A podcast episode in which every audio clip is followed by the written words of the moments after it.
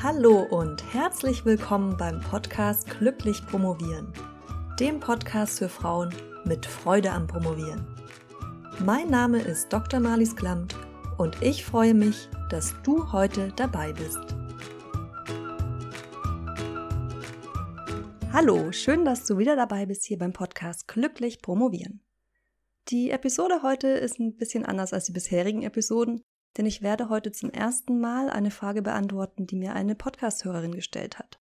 Sie hat das Problem, dass sie mit ihrer Betreuerin nicht zurechtkommt und hat sich von mir gewünscht, eine Folge darüber zu machen, in der es genau um dieses Thema geht.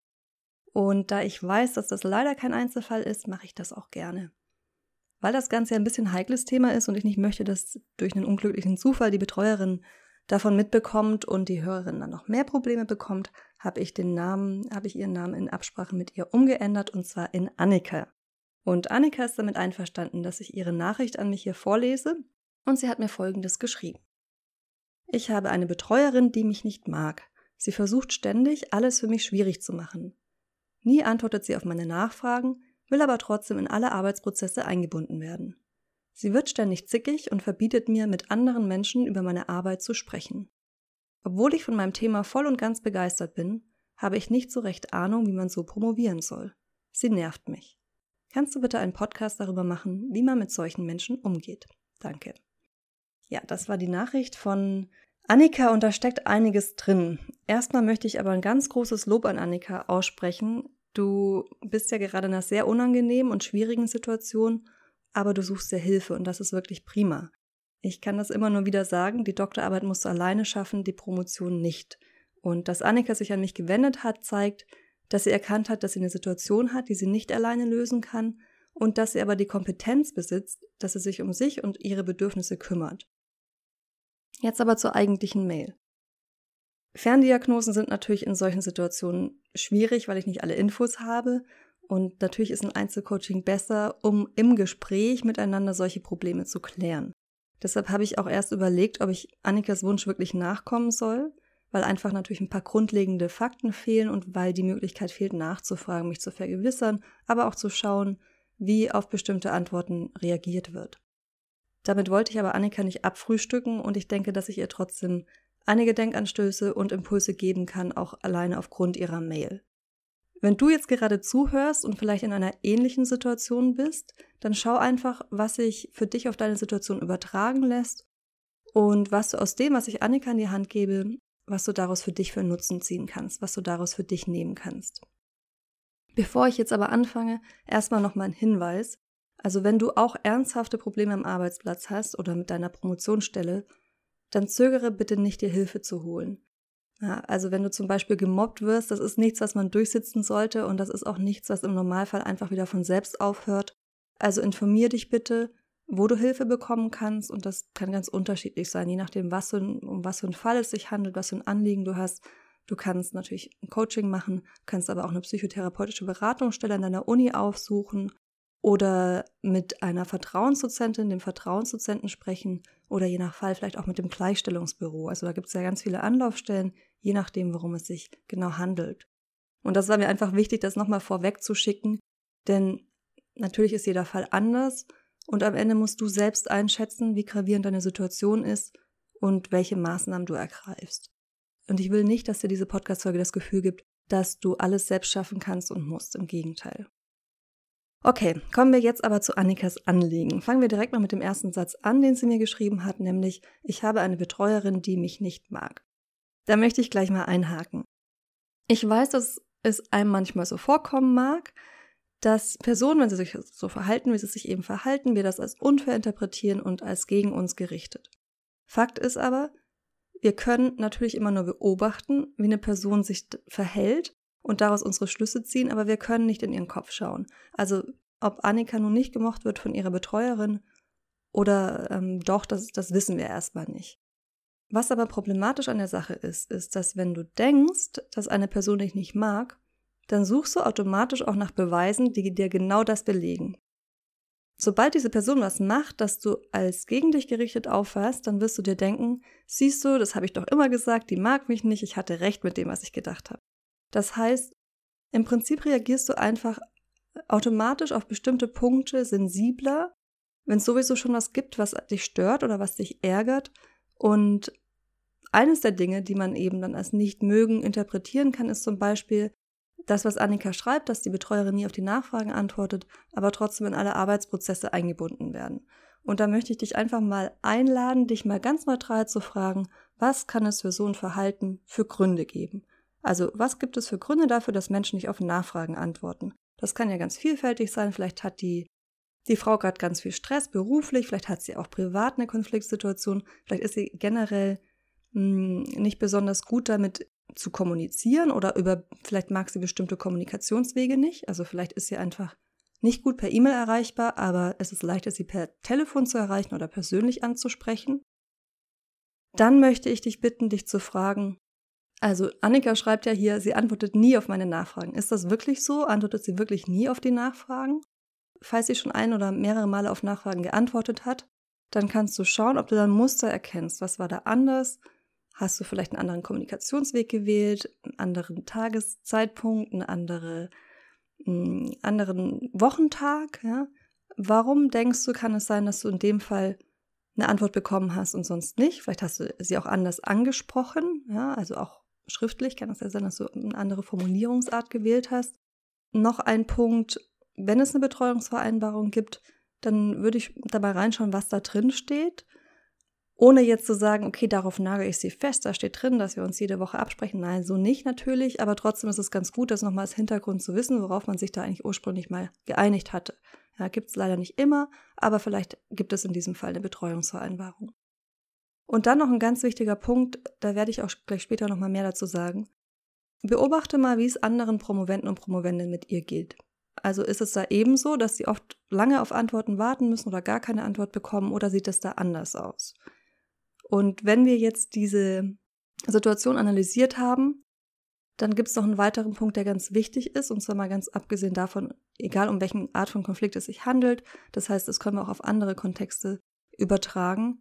Und zwar ist es ganz wichtig, dass du mit deinen Gedanken nicht nur stets bei der Betreuerin bleibst und darin hängen bleibst, irgendwie doof sie ist und was sie wohl denkt, sondern den Fokus auf dich selbst zu lenken.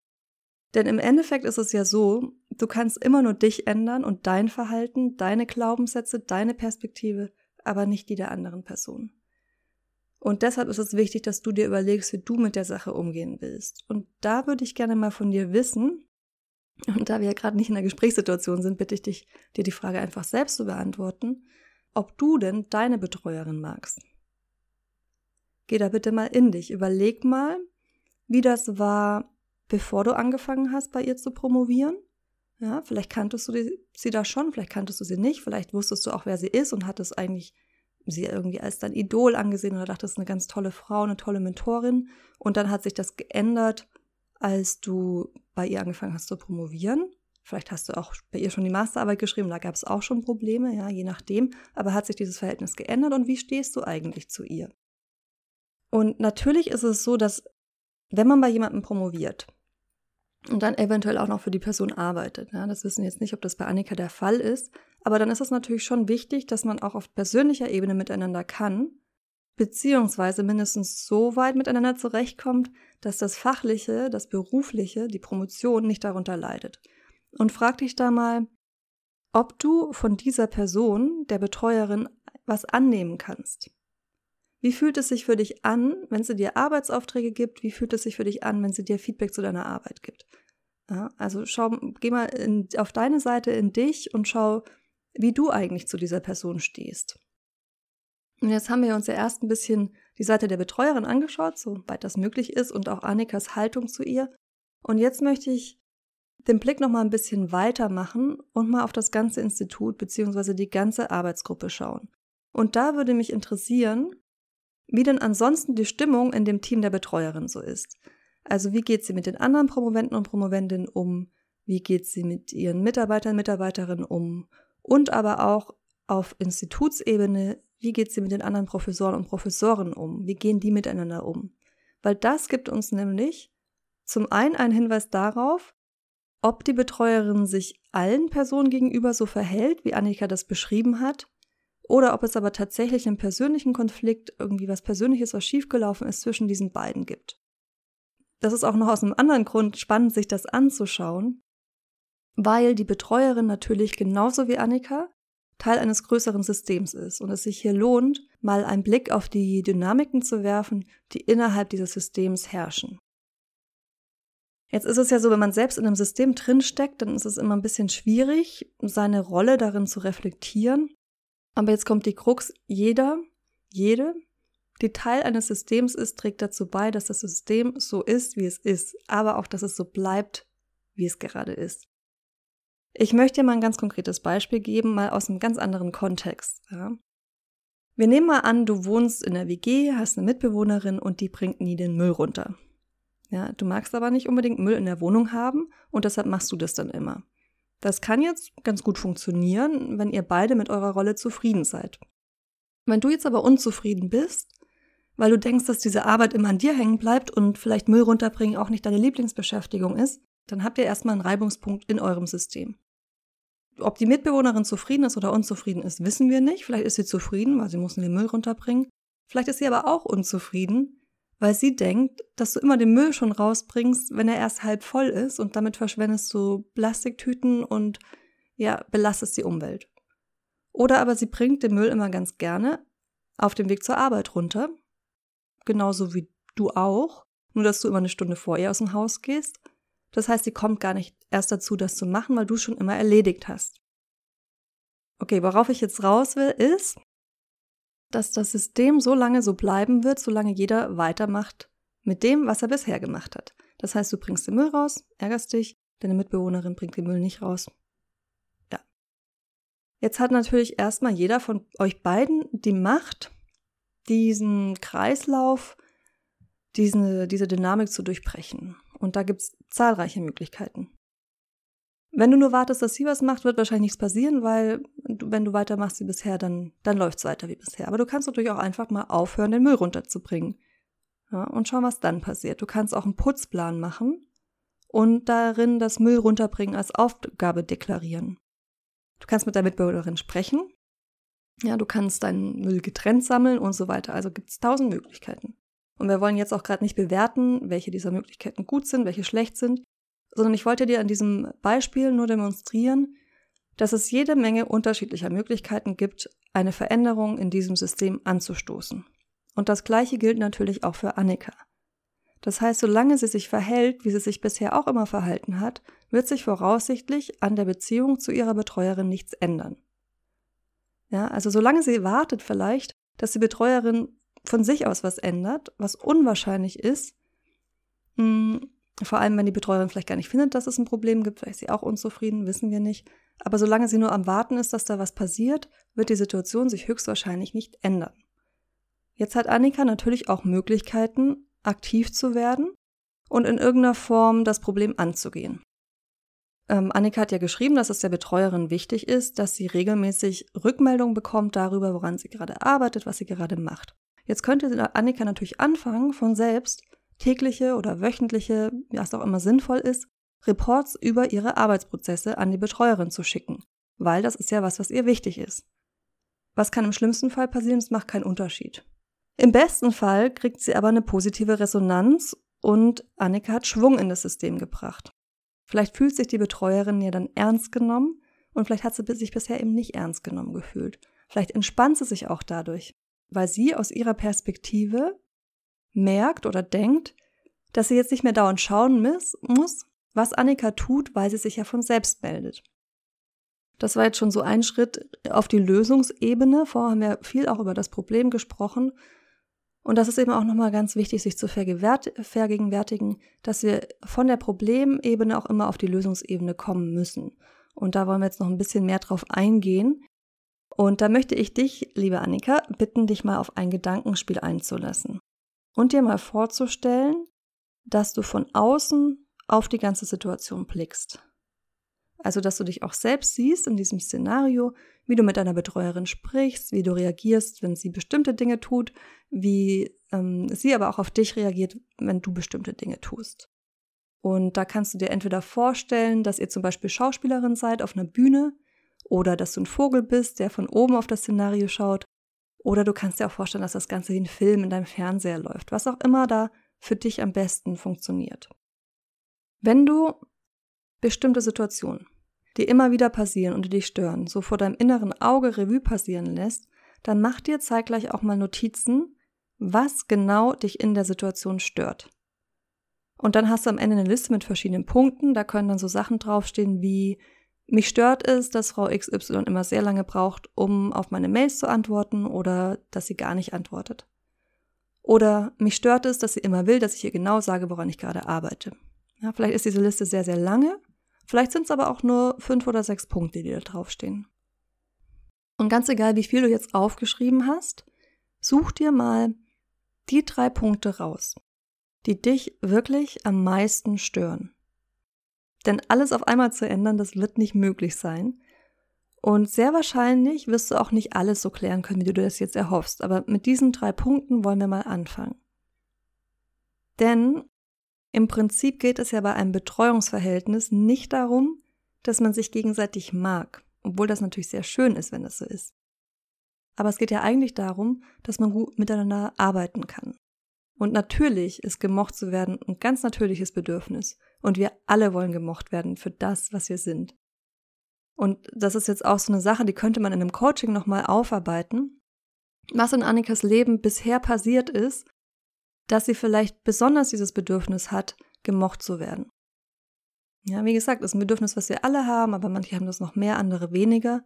Und da könnten wir uns zum Beispiel mal anschauen, inwiefern die Betreuerin für Annika ein Arschengel ist. Das, dieser sehr schöne Ausdruck stammt nicht von mir, sondern von dem Psychologen Robert Beetz. Und Arschengel sind die Menschen, die unsere Knöpfe drücken.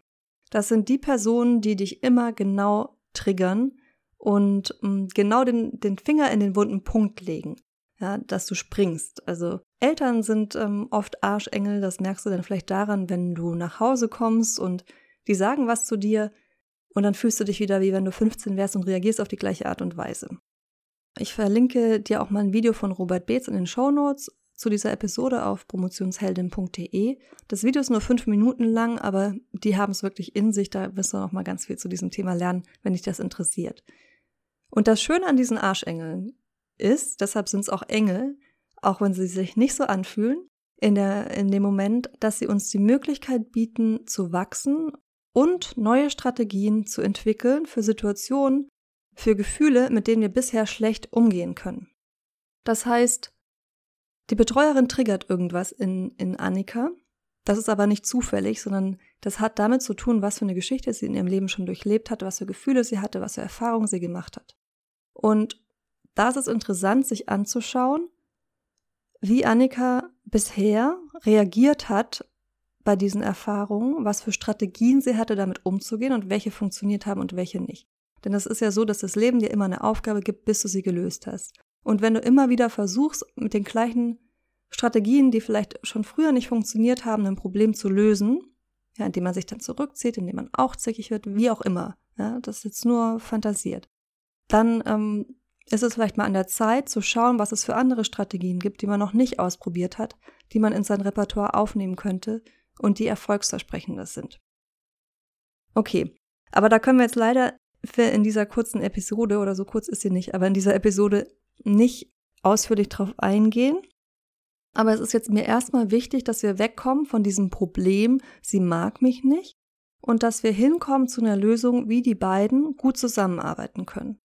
Und da schaust du dir jetzt nochmal die Liste an mit diesen drei Punkten und übersetzt mal die Dinge, die dich stören, in Dinge, die du von deiner Betreuerin brauchst, um gut mit ihr arbeiten zu können. Ja, das wäre dann zum Beispiel dein Wunsch oder dein Bedürfnis für, also dich hat gestört, dass sie nie oder selten auf deine oder viel zu spät auf deine Mails sich meldet. Und dein Wunsch oder dein Bedürfnis wäre dann hier also, dass die Betreuerin sich immer zeitnah auf deine Mails meldet. Und jetzt wird was kommen, was Annika wahrscheinlich nicht gerne hört, aber natürlich musst du diese Wünsche dann auch an deine Betreuerin herantragen. Es kann gut sein, dass sie selber auch nicht zufrieden ist, wie euer Verhältnis läuft. Ja? Und diese Dinge kannst du aber nur im Gespräch mit ihr klären.